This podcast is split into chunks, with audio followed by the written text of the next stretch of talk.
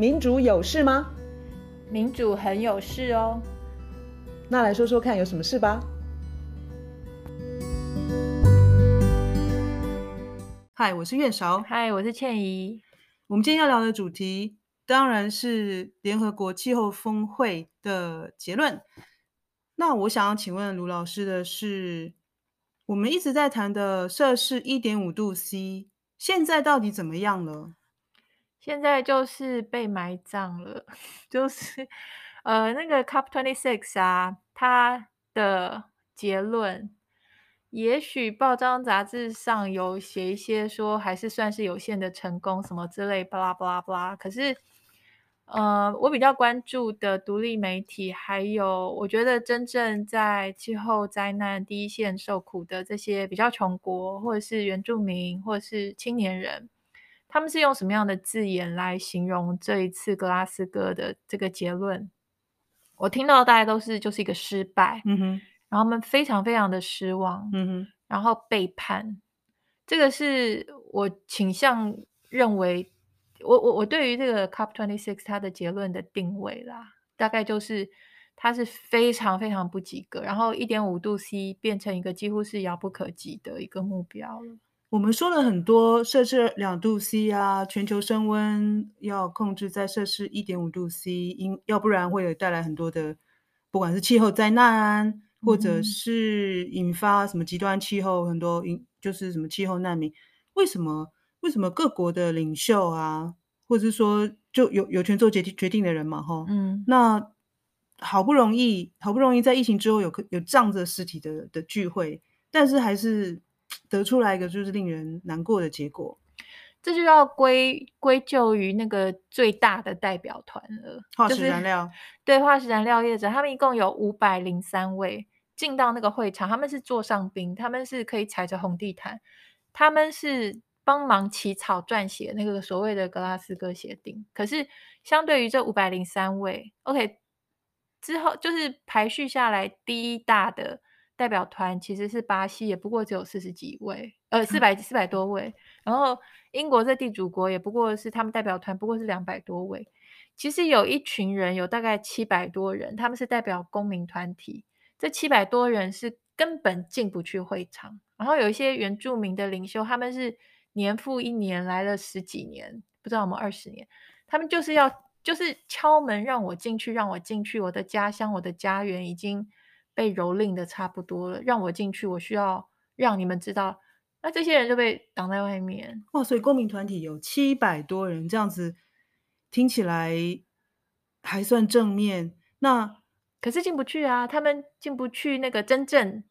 谈判的那个现场，他们只能够在。会就是那个会议的那个场馆那里头，我们感觉如果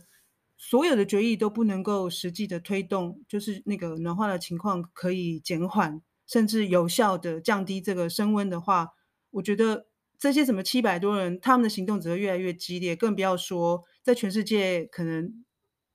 态度上面要转为激烈的人数，可能比七百还要多很多倍。我觉得这个是希望所在。我觉得像 Cup twenty six 啊，这一次就是很明显，就是可能包括连台湾的媒体也都多了一些对于这些人的报道。至少我在台湾有些媒体，我就是有看到对于这些公民团体他们的愤怒、他们的抗议、他们退。他们退出那个会场，他们进不去嘛。嗯、可是他们还是从那个走走廊啊那边，还是就是愤怒的退出，然后从那个场馆走出来，跟街道上面的抗议人、嗯、人士就是合流，然后他们就不断的在喊说 “Power to the people, Power to the people”，就是人人民。我觉得在台湾也是一样，要有这个觉醒，就是我们人民要做一个决定，到底我们是把这个地球就是好交给这些化石燃料业者，或者是。其他的大污染者，就地地球就给他了，然后他在里头漂绿，在这个 Cup twenty six 变成一个巨大的一个漂绿的会场，然后讲的那些话，说的那些解决方案，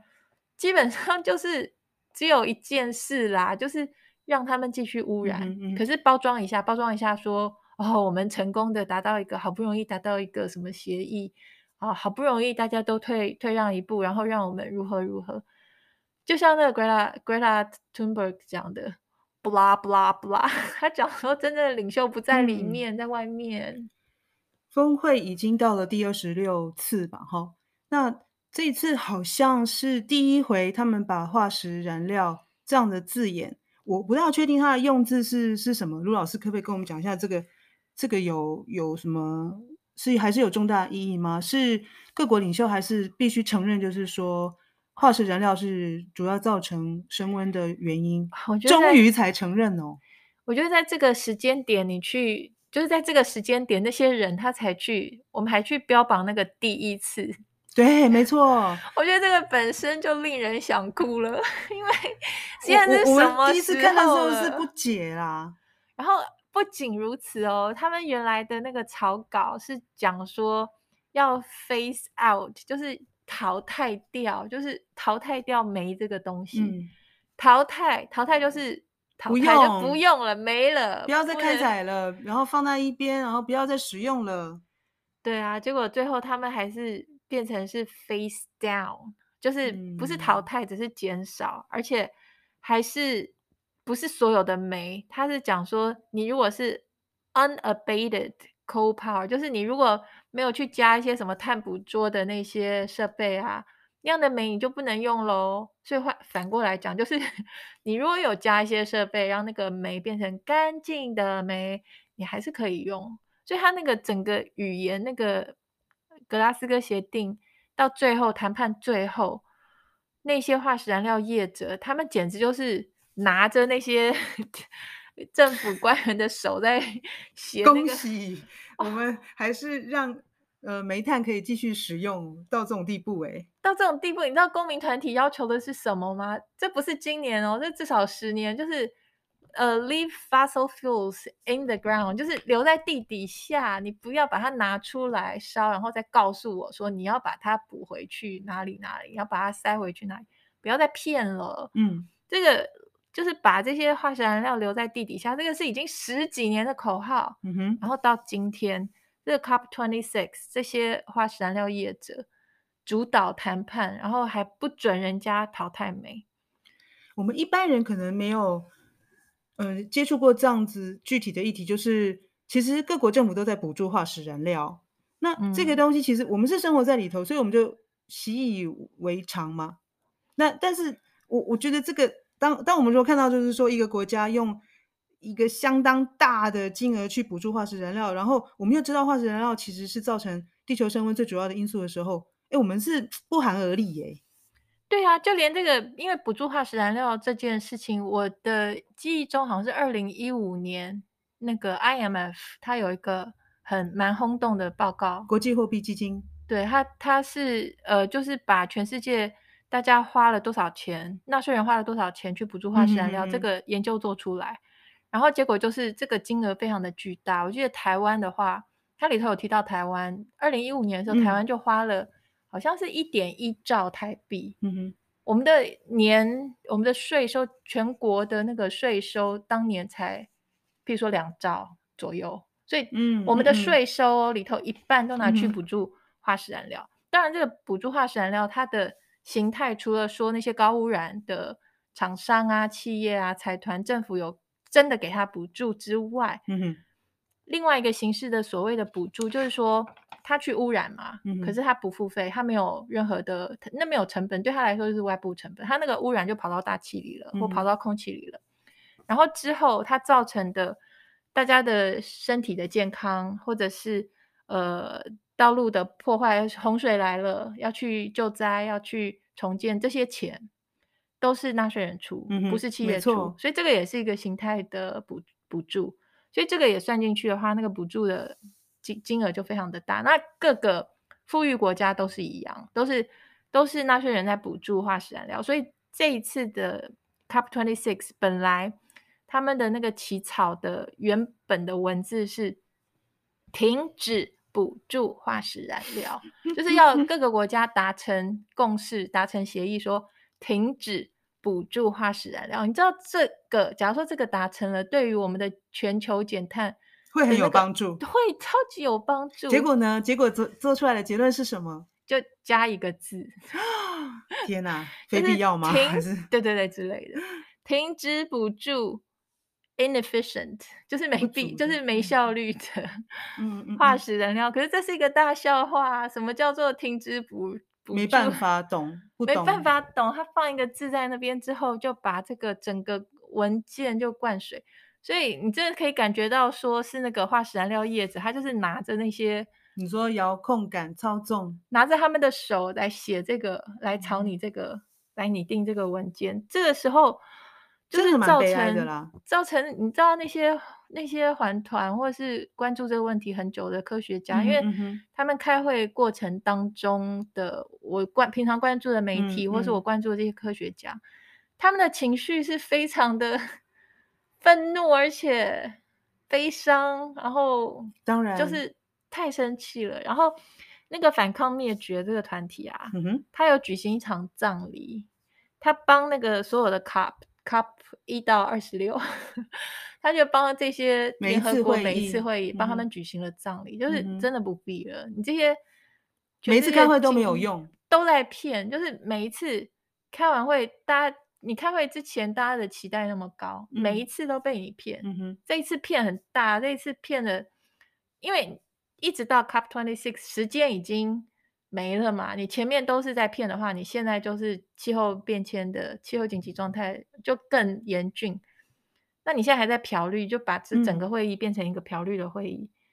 就我好像正好听到，就是卢老师介绍我一位环保人士嘛，叫做 George Monbiot。哦，他他就是说，这个二十六次会议，二十五点半都是失败，然后。他觉得唯一稍稍看得出，好像说有点正面成果的，其实是巴黎协定。嗯，因为当时有定定一个，好吧，现在看起来有点高尚的目标，是不是？就是说全球升温不要超过二点五度 C 嘛，哈，呃，两度 C，然后致力二点，对对对，二点二点二摄氏两度，对，然后致就是致力于一点五度。所以就算是那一次哦，都有被灌水，因为那一次科学家就已经讲了，就是一点五度 C，可是又是被被那些呃游说的化石燃料。嗯，那所以这次开会是不是也有讨论到说，从二零一五的巴黎协定到现在，全世界就那个巴黎协定的执行到现在的，好像说执行成果吧？对，其实呃，这一次还有一个大问题是那个，好像是从巴黎协定之前，巴黎协定当时也有提到，就是富裕国家在污染，然后穷国在受苦，所以那富裕国家要算是一种金钱上的，等于是一种补偿或是协助他们。还有我们需要帮忙他技术上能源转型，没错。所以这个在巴黎协定之前呢，就已经有。我记得好像二零零九，对，有这个说法，嗯、对，有这个呃，等于是一个协协协议啦，加拿大公司就是同意说，富国他会他承诺了一千亿美元，要去帮助这些气候敏感的穷国，去帮他们做这个气候减缓跟调节的基金。嗯哼，然后这个东西搞了半天，现在最新的研究是认为说，那个一千亿这个金额已经。太小了，因为现在的那个灾难已经太多，然后时间已经太灾难越来越严重，越来越严重，所以真正比较合理的金额应该是一年每年哦，有钱国家应该要拿出一点三兆，这样是几倍啊？应该是十十几倍。无论如何，就是先前是低估了，先前是低估了，可是连先前那个低估的富裕国家都没有钱都拿不出来耶。还差蛮多，而且他们不不但是差蛮多，而且他们所拿出来的那个钱，他们居然把形式改成是贷款。那卢老师可以跟我们提一下，你觉得为什么以正义的角度来说，富有国家必须拿出这笔钱来？因为他们一直赖皮没有拿出来啊。然后我就看到一个说法，就是说他们他们一直不拿出来嘛，那就赖说，哎，我拿这个钱出来又没有办法减少排放，是有，嗯，就是有，而且。其实他们，你知道这一次有有一些那个呃，就是哦，我先讲哦，这次的 Cup twenty six 是有史以来的 Cup 里头最白的一次，你知道什么意思吗？参加的人，对，参加的人最白。这一次因为刚好碰到疫情，所以他们用了很多技术性的方法去把 Global South 去把那些有色人种排除在会议之外，给他们很多技术上的困难、啊。这样不会被骂翻吗？被麻烦就是他们的签证啊，还有他们的旅行啊、哦、还没打疫苗，疫苗他们根本没有疫苗可以打、啊。所以很多那些受苦受难的，他他需要在那个会场一起谈，就是谈判，然后告诉你说我们有多惨。嗯、那些人被挡在外面，就根本连去都去不了。好，这个情况之下，少数的 Global South 的人还是有到那个会场。然后有一个乌干达的女孩，年轻女孩，她讲这个，你就会知道说为什么那个一千亿或者是一点三兆富富裕国家理当给他们，这个是很有道理的。他讲说，他在他的家乡呢，他就是你看，连乌干达那种地方，他们的碳排非常非常的少。嗯嗯、你跟随便一个国家，什么台湾、美国比的话，那碳排就是就是很几百、几千、几万分之一那种碳排。可是这个女孩，她也知道气候变迁跟这个呃能源有关，所以他就是在他的家乡也推行说，像学校，嗯，学校会用到电，嗯，他说那我们都用太阳能，所以他小小年纪他就在推。每个学校就是屋顶，就是安装太阳能。嗯，嗯，就在他在 COP twenty six，他就在他开会的期间，乌干达来了一场暴风雨。嗯哼，那那个暴风雨就把学校的，就是房子啦、学校屋顶啊、太阳能那些都都吹吹吹走了、嗯、吹坏了。然后不光是太阳能，他们的作物、他们的农作物也都摧毁了。所以他他非常就是很。情绪的在问说：“我真的需要你们有谁可以告诉我，嗯，我要怎么回到我的家乡去解释给那些农农民，告诉他们说，嗯嗯、你们的作物为什么都长不好？为什么不是洪水就是干旱？嗯，然后没有办法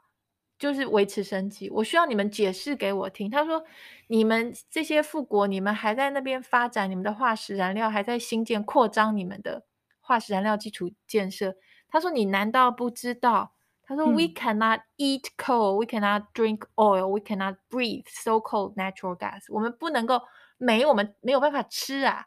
石油我们没有办法喝；嗯、天然气我们没有办法拿来呼吸。”是。所以那些最基本的东西，他说还有一个问题，就是你们现在的做法，害得我家乡的小女孩，嗯，小女孩都要被迫休学，因为家里根本养不起她，没有东西喂她，她必须出去赚钱换食物。对，她没有，你没有，没有，没有水，不下雨，要要么就是洪灾，就是作物没有办法，呃，就是欠收，或者就年纪小小就被嫁出去，对，换换一头牛，我不知道。他说这些小女孩休学，然后他们被迫早早就要结婚。然后他们走很远都找不到水，找不到食物，所以我看到我听到这个的时候，我就觉得我脑中出现的那个图像就是一群习惯了嗯去掠夺跟侵略别人的人，嗯哼，这一群人会觉得这个是本来的样子，会觉得这这是一种文化，就是大家都会觉得我们这群人就是做做这样的事，这个是你也觉得 OK，我也觉得 OK，我们台湾也在参与这件事情，然后那些被欺负了，水被拿走。或是被水冲走，或是没有做，他们就是就是活该。嗯嗯，我觉得那个感觉真的是让人非常残酷哦。对啊，非常的残酷。就算他们用什么祖先的智慧要去种植，或者是呃对他们的环境，不管是牲畜或者是水有怎么样子的维护，都来不及我们破坏的那个力道大。对啊，富裕国家还要燃煤，你怎样？那感觉就是我们要燃煤怎样？你那个你那个牲畜值几块钱啊？你那个牲畜死了就死了吧？你们这些人怎么样了呢？你们这些人如果被水冲走就，就我觉得超级愤怒的。所以气候的议题其实也让我们看到这种强欺弱，然后有资源的人，然后自自意的，就是任意的继续夺取。使用这些资源，那其实利益他就是口袋赚得饱饱的。那一般人其实就只有排到 最后面去看说，说哦哦，有钱人哦，他们可以用现金二十一亿买房子。对不起，我就想到台北台北的房价。我就跟你讲说，气候变迁它真的是一个贫富差距的问题，是有钱人最顶端的人，他不断的。他要维持他那个地位，他不断的需要现在这一套逻辑。嗯嗯、然后还有一个，除了那个刚刚讲那个乌干达的小女孩，嗯哼，还有一个马绍尔群岛来的，也是一个很年轻的女孩。她说，马绍尔群岛还能够再住人，嗯、还能够再住二十年，因为那个海平面上升，就变成说动不动他们就是什么东西都被淹淹掉。然后他说呢，那马绍尔群岛这么惨，他说你知道我们嗯排了多少碳吗？他说我们的碳排占全球碳排的零点零零零零五帕，所以他们排的碳是少到一个不行。相对来说是对于这个全球暖化的。伤害是很低的，对啊，可是他们在承受后果，然后那些富富裕国家那些化石燃料业者穿西装打领带，在那个 COP twenty six 里头把那个条约改的不成不成人样，所以你会知道为什么那些抗议的人那么愤怒。我光是 我在那么遥远的台湾，我光是听那些这些独立媒体在讲这些事情，我都觉得受不了，我就觉得很生气。我想到说是马绍尔群岛，其实就是。海洋很漂亮的这样子的的岛国，你有朋友去那边度假过吗？我我我曾有曾经有朋友，然后去度假，他们都他们都传回来那种很美丽的照片，看起来好像你说二十年吗？二十年之间还是三十年之间就不见，二十就不见了。对，我都还没机会去。对啊，然后还有一个孟加拉的科学家，他说，因为格拉斯哥的这个协定，他算下来的话，嗯、气候就是不会升温一点五度 C，大概是介于。二点四度 C 到接近三嘛，二点七、二点九，我们都听这个数字，我们都听过。然后孟加拉的一个科学家，他就直接讲啊，他说这个协定它就是一个 death sentence，就是一个判死刑啦。他说你对于地球上的穷比较穷的人来说，你就是判了一个死刑。然后还有一个我忘记是美洲原住民还是谁，他就说他这个格拉斯哥协定不能够叫做格拉斯哥协定。嗯应该叫做格拉斯哥的自杀的协定，嗯，就是你是一种在杀害这个地球上自己的人，嗯、虽然说是你杀的是比较穷的人啦，不是说全杀，因为有钱人还是可以活下来。所以总之总的而言，我就觉得这到底是什么东西呀、啊？所以 气候这个议题其实全球合作是很重要的，很重要，而且而且而且，因为你现在像 Cup twenty six 这种场合。那些在台面上、在台上、嗯、那些人，他不是不知道那个科学的、嗯、的的的在讲什么，他是知道，可是他不愿意。然后那个有一个叫 Kevin Anderson 的那个英国跟瑞典的科学家，他说场外那些年轻人跟抗议的人，他们说出来的数字或是他们说出来的事实，跟我们研究的科学是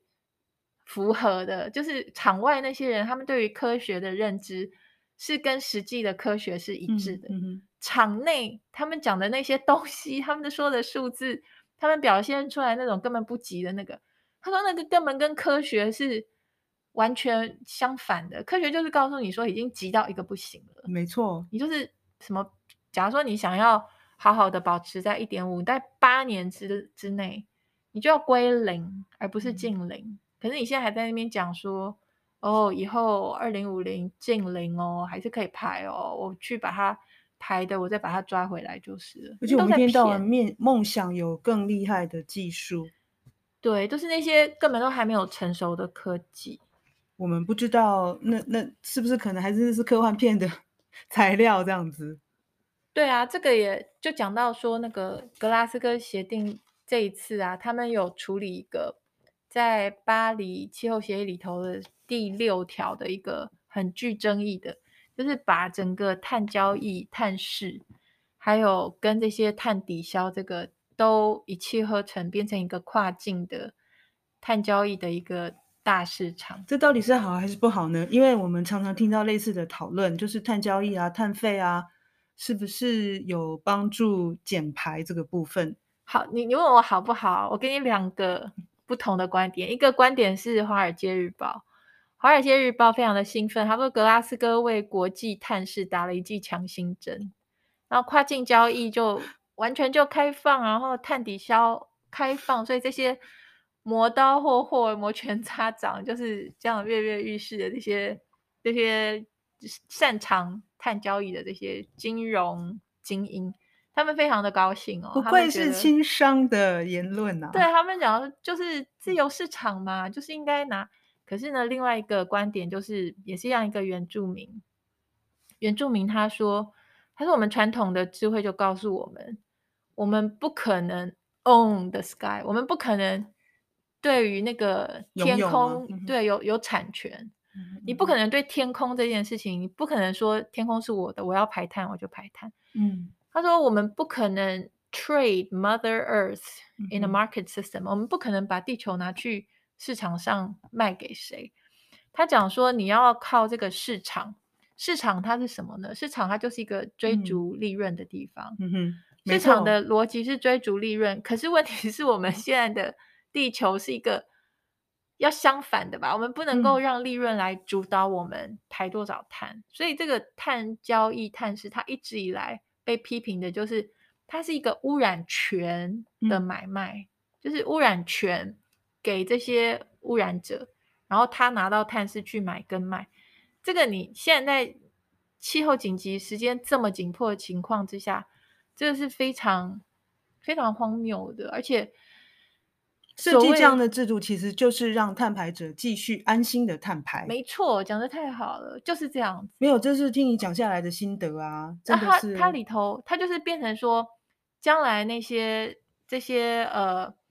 那个叫什么碳抵消，这些都是拿来买拿来卖，这些 credit，这些 carbon credit 信用，都是可以来买拿来买跟卖的，就是而且是把它等于是整合的更。完善，就是全球的一种跨境的。这、嗯嗯、听在 Global South，听在穷国那些，你知道他们非常的伤心，是因为就算是现在这个市场还没有整合的这么好的时候，已经在发生的事情，就是穷国有一些地，他们就是要拿来种一些他们自己可以吃、让自己吃饱为生的嗯这些作物。嗯、好，你现在这个开放之后，那个地就要被掠夺。那个可能一个石油公司，它要标榜说它的石油是碳中和的。所谓碳中和，就是我继续污染，可是我在另外一个地方种树。好，原来在这块地上面种些让自己可以存活的这些可怜的穷人，嗯、就被就就就被赶走啊！他就是这块地，你就、嗯、你你走开吧。这个这块地我要用，我要拿来种树。为什么要种树？因为他要去抵消它的碳排。可是树并不会长得那么快。并不会真的抵消那个碳排，因为有一个有一个那个乐施会啊，Oxfam，他们之前讲说，好，大家现在都在碳抵消，都说要种树，他去算了一下，我们到底需要多少地？需要的地就是大到一个 不行，他说这个地球不够大，吧。他说呃，好像要多五个印度，嗯，这么多的地，嗯，嗯哼，我们才能够种那么多，大家都宣称都承诺他们要种的树，我们没有那么多的地啊。可是现在的游戏的玩法就是说，哦，我还是可以排碳。那近邻我做得到，碳中和我做得到。我的做法就是，我这边排碳，我去那边种树，但是没有那么多地，真的好像笑话哎、欸，真的很可恶啊，很生气啊！而且他们骗的，这是一个资讯站，然后他们资讯站，他们有钱，所以他们可以打得很好，所以大家都相信。嗯嗯、我我觉得我也。我要是没有去读那些资料，我也相信，我也被他们骗。我了解。那你看，像台湾，我们从今年四月的地球日就一直说要去参加这个 COP twenty six 嘛，哈，嗯。然后在这当中，因为我们要修那个温管法，所以我们也喊出了二零五零近零。那你看，我们到底是比较靠近 Global South，或者是我们在这全球气候合作的的网络里面，我们的角色是什么？我觉得其实我们两种角色都有诶，因为我们既是掠夺其他人的一个经济体，就是譬如说我刚刚讲的那些，他需要那块地，他只要种一些，他可以存活，或是像在呃巴基斯坦，有些是他需要一块草地是要放羊，嗯哼，不管是怎么样，我们也都是，你看台湾多少企业标榜碳中和，然后我们标榜净零。我们标榜说我们买来的石油天然气是什么碳中和，这些都牵扯到我们去掠夺别人的土地，然后去所谓的种树。那这个是我们掠夺别人，可是我觉得同一个时间我们也被掠夺。其实我觉得像我们的呃所谓的护国山群，我们要用多少的水，我们要用多少的电，台湾的天然资源也就是这样子，等于是拱手的，就是送出去了。那如果问到说台湾碳排的责任呢？因为我们现在啊，人均碳排量非常的高哦，一年每个人平均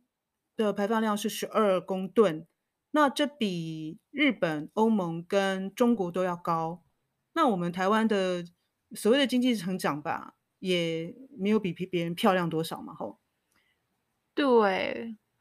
这就是我觉得我们的产业，因为我们有常常会有一个，我觉得像是盲点啦，就是。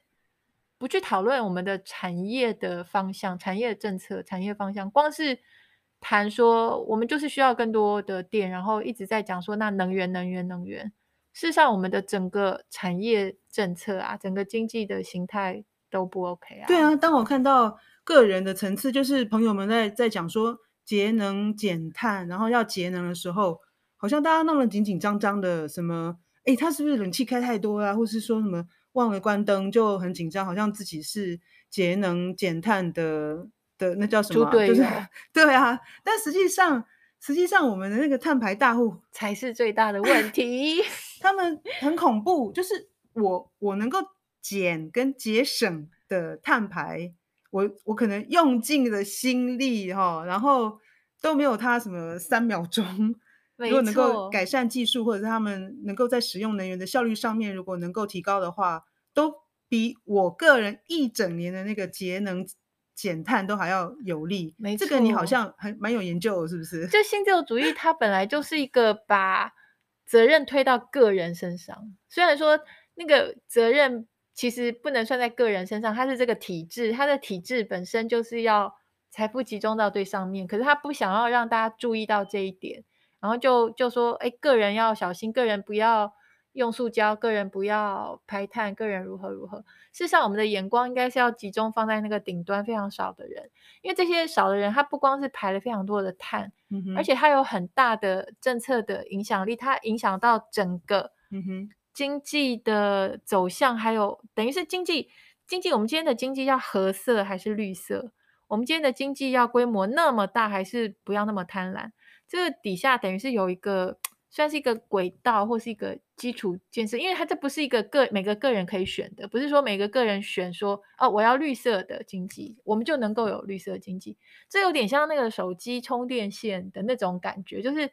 一个规格设定好之后，你就卡在那条轨道上。嗯嗯，嗯。所以那个轨道的决定不是我们每个人都可以自由选择跟做那个决定，那个决定主要是在那些最有钱、最有权。他们的动机如果是想要卡在原来那条褐色的，然后跟化石燃料的利益是结合的话，我们就卡在那一条轨道。所以我们的我们的影响力是他们的影响力是比我们大太多太多太多的。当然说个人去减碳去节能，这都是好的。可是除非我们真的认真的去思考那个体制有多么的荒谬，否则的话，我们靠个人什么关灯啊这些。你是不可能解决问题的。那我真的好希望政府能够针对高碳排大户，到底能够怎么样子，就是提高它的那个能源效益，效率，然后还有它自己能能不能够提高那个绿电的发电比或是使用的比例。这个部分，如果我们能够做更多的讨论，我们是不是能够针对问题所在，然后去去减轻。我们那个碳排的很负面的贡献啦，对呀、啊，没错，我觉得那台湾的论述是比较是一直盖电厂，哎，很恐怖。然后现在大家就觉得非常的沉重，就想说，哇，我现在盖一座两座有有够，到底够不够用？我觉得以这样子的逻辑来说，你怎么盖都不够用的。没错啊，你知道我有一个感觉，一个一个观点，就是说。我们看那些大企业、碳排大户、大企业的那个眼光，我们看他们的眼光真的要改变，因为现在已经很明显了。你他们那种所谓的，好像提供甚至于施舍啦，工作机会给一些收入其实就不 OK 的大群的员工，他们的这个本事啊，一旦你禁止他去掠夺大自然的时候，他们就没有这个本事。所以换句话讲说。他们能够所谓的提供工作机会，他所谓的对社会的所谓的贡献，嗯，其实不就是他掠夺大自然吗？他你一旦禁止他掠夺掠夺大自然，他什么本事都消失了。所以我觉得这个就有点像，就是暴露了他们本质上不是他有本事，欸，是他很会从大自然拿，哎，我们还要这样继续下去吗？我们看他的眼光要有所调整吧。我们是要保住我们的大自然，还是继续让他慷他人之慨，去去大自然里头掠夺，然后拿来告诉我们说，哎，我很伟大，我提供工作机会给你，没有我你是活不下去的。我觉得这整个都错了。我也不喜欢，就是经济部啊，他们就是会一心就是想要帮助，不管是半导体在扩增厂房，或者是台商要回来盖新的工厂这样子嘛。吼，那我我非常我觉得很不舒服，就是说他一心想要帮大老板，给我这种感觉。然后呢，我我总觉得他要对我说，哎，那谁叫你不去那个？半导体业当工程师啊，要不然工厂啊，工厂有工作机会啊，所以我我就发现就是说，如果我没有办法当工程师，我就只好去工厂当女工啊。对啊，可是他一直帮这些，是一直在掠夺大自然的啊。那那个大自然是谁的？本来大自然不是谁的，大自然是每个人少少的拿一点是 OK 的。现在的政府的角色变成说，他用他垄断的力量去圈大自然这一块，好，这一块政府帮你圈起来，然后就就给你。你这些产业，你说要回台湾，然后说你有五缺，政府买给你，政府圈给你，政府送给你，我们就是这样死的啊！整个地球都都这样被毁了啊。我们离自然越来越远。我觉得我们，我看台湾其实社会上很多不快乐的的那样子的气氛，然后人也不健康。但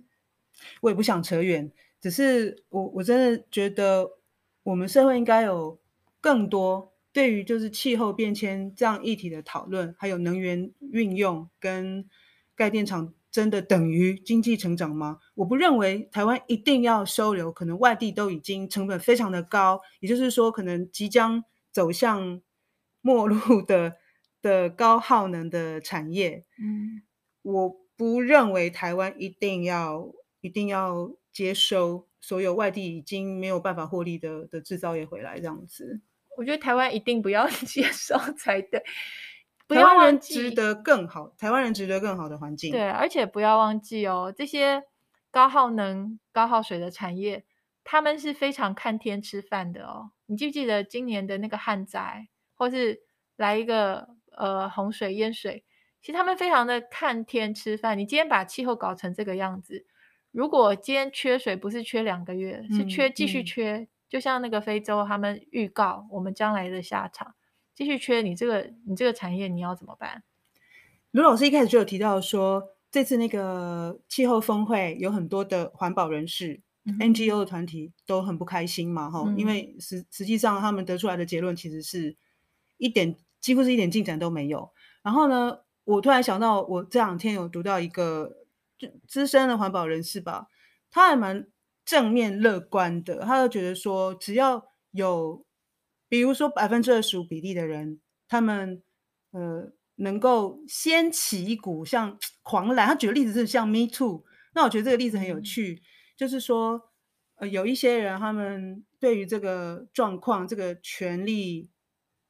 结构，嗯，的 Me Too 是因为性别嘛，哈，嗯，就是他们发出，因为他们有受到欺负、不公平、嗯、不满，嗯，而且他那个串联是全世界的规模，嗯，那尽管你说受害的人比例可能不有到百分之二十五吧，可能更低，嗯、但是就是说，他掀起的那一股热，就讨论的那个热潮跟关注度，嗯、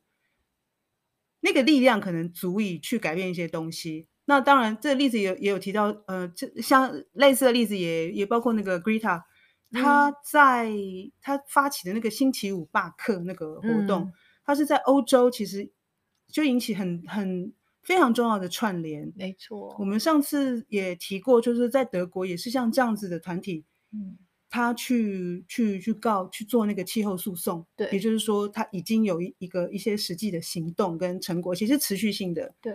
那这两年是因为疫情的关系，嗯，所以就是这样子的串联其实是有点，你说中断也好啦，嗯、或者是说没有办法再扩散出去。可是实际上这个东西只要能够继续在，我不知道说培植嘛，或者说再串联出去，台湾应该很快也会出现这样的力量。没错啊，而且像那个 Fridays for Future 这些小孩子的，嗯、他现在已经扩张到有什么 Parents for Future。你好像还说还有 grandparents for。我今年有看到，就是有阿公阿妈也说，哦，我们不能够给我们的子孙很烂的环境嘛。没错，所以就是以小孩子为核心，现在慢慢扩大扩大，大家的意识慢慢有在在增加，这也是我们觉得没有必要完全完全完全悲观的理由。嗯，这个还是还是蛮蛮正面的的一个，我不知道哎，观念、火花、希望。对啊，好，那就保持这样子正面的态度继续走下去吧。好，大家不要气馁。加油，加油，拜拜，拜拜。